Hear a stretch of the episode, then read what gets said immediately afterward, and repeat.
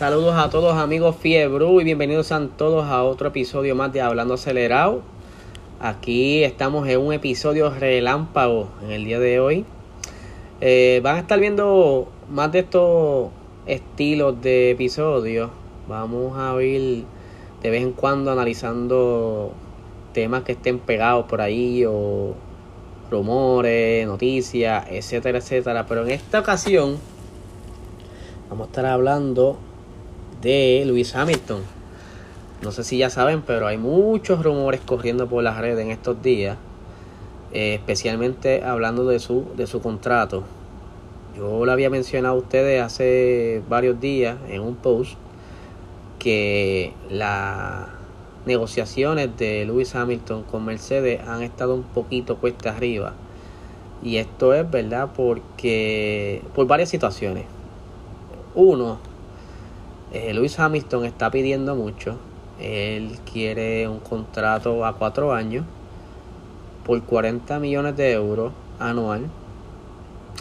Quiere otro carro, eh, el IMG One. Él quiere el modelo nuevo, el más reciente que está fabricando Mercedes. Para los que no conocen, esto es un carro tipo Hypercar eh, que está trabajando ya Mercedes desde hace varios añitos para acá. El carro tiene la peculiaridad que tiene un motor de Fórmula 1, tiene sistema DRS y varias cositas más, un carro súper deportivo, pero street legal, que lo pueden correr por ahí con un curete, un carro de un tremendo carro.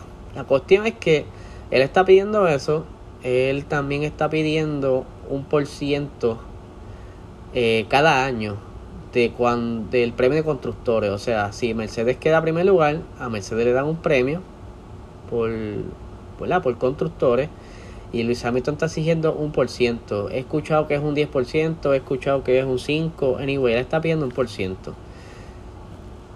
Mi pensar es que Luis Hamilton está pidiendo mucho. Quizá él, obviamente, él es el campeón, ya tiene 7 eh, campeonatos, igualando el récord de Michael Schumacher. Y quizás se tiró un poquito para atrás. Y pues él quiere, dice, pues vamos, es hora de pedir. Pero, como ustedes saben, recientemente Luis Hamilton salió positivo a COVID y lo estuvo reemplazando George Russell, conduciendo el carro de Luis Hamilton. ¿Qué sucede? Mi pensar es, estoy yo pensando como los locos. Vieron que un chamaco nuevo, joven, de poca experiencia en Fórmula 1, montándose en el Mercedes, logró bastante y quizá no ganó por el revolú que tuvieron en los pits, que montaron la goma incorrectamente, le montaron las gomas de bota en vez de las gomas de él. En adición a eso, tuvo un, una goma que se pinchó y obviamente tuvo que entrar a pie nuevamente y perdió un montón de posiciones y no pudo ganar. Pero de no ocurrir nada de eso, ese muchachito iba a ganar esa carrera. Y pienso yo que Mercedes sentó cabeza y sepárate. Yo tengo aquí un carro dependiendo de la persona que pongamos aquí, siempre y cuando tenga ciertas características como piloto, pudiera traernos una victoria. Esa es una. Ahora bien, vámonos a, a lo que es imaginarnos qué pudiera pasar. Un mundo, un universo atípico. Digamos que Lewis Hamilton no filma. Lewis Hamilton no filma no, no acepta el acuerdo que le está dando Mercedes porque Mercedes no quiere un contrato de cuatro años. Mercedes quiere tener a Lewis Hamilton, yo te diría, entre máximo dos años. Obviamente, esto estratégicamente. Pues imaginemos que Lewis Hamilton no acepta los términos de Mercedes. ¿Y qué pasa ahora? Esa, ese asiento queda vacante. Y ya la mayoría de los pilotos están con su asiento confirmado. ¿Qué pasará? Pienso yo, y obvio, en cada contrato hay una cláusula. Yo me atrevo a apostar que muchos de esos pilotos tops tendrán una cláusula diciendo que si en Mercedes se abre una oportunidad, yo le voy a tirar a esa, a esa oportunidad. Ahora, ¿quién se pudiera conectar? O perdón, ¿quién se pudiera montar en ese asiento? Yo, imagínate que pudiéramos sentar ahí, no sé, a George Russell. que quizá una de las, de las cláusulas sea eso, que, que la única manera que yo puedo zafarme del contrato de Williams es que Mercedes abra un asiento, una oportunidad. Vuelvo y repito, esto es un, es un universo utópico. Eso es, eh, como diría el chavo del 8, eh, de supositorio, imaginando. Yo de verdad, yo dudo mucho que Luis Hamilton se quede fuera. Yo creo que sí, van a, van a estar peleando ese contrato hasta la última. Creo que todavía le quedan para poder confirmar ese contrato de dos a tres semanas.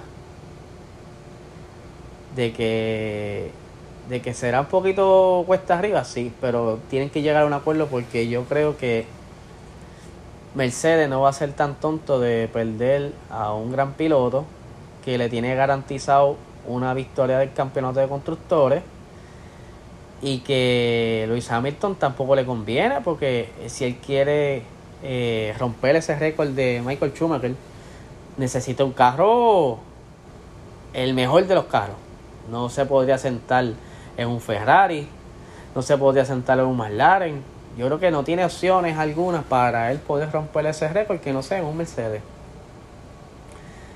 eh, no sé de verdad está tricky, están todos esos rumores corriendo que se va a retirar.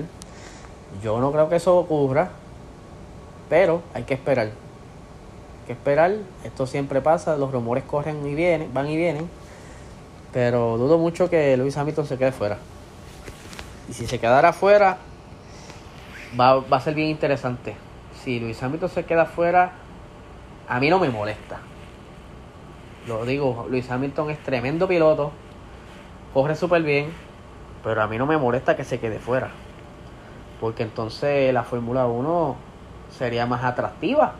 Porque hay mucha gente quejándose de que sí, ok, Hamilton es, el mejor, pero les molesta que siempre las carreras sean monótonas. Él siempre ganando, Mercedes siempre ganando. Y yo creo que se, sería más atractivo el ver una carrera un domingo más emocionante porque tú tienes otros mejor, otros pilotos buenos que se estarían peleando por esa posición, por ese, por ese, por esa primera posición. ¿Qué podría pasar? Yo creo que yo creo que vendría, vendría más fanático, mucha gente que se fue, que ya no es fan ahora por la monotonía de Mercedes, pudiera volver y coger un auge tan grande como lo habían en los años 2000, para esos tiempos de Michael Schumacher, que los ratings estaban por los cielos. Y sí, sería interesante de verdad. Sea como sea, sea que se vaya o vuelva, va a estar interesante porque entonces, ¿qué contrato le van a dar a él? ¿Le darán un año? ¿Le darán a dos años? Si le dan poco tiempo es porque tiene algo pensado. Es que ya están maquinando de, la, de alguna manera subir a Russell, que es lo que yo creo que quieren hacer. Porque dudo mucho que salgan de, de Valtteri Bota. Él se va a quedar ahí.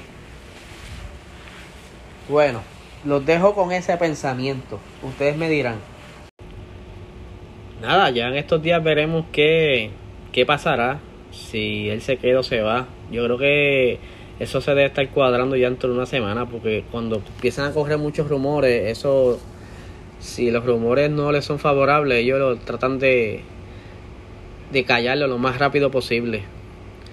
Pero como siempre, me pueden escribir directamente al DM en PR Racing Sports, tanto en Instagram como en Facebook. Y nada, aquí los dejo con este episodio relámpago. Muchísimas gracias.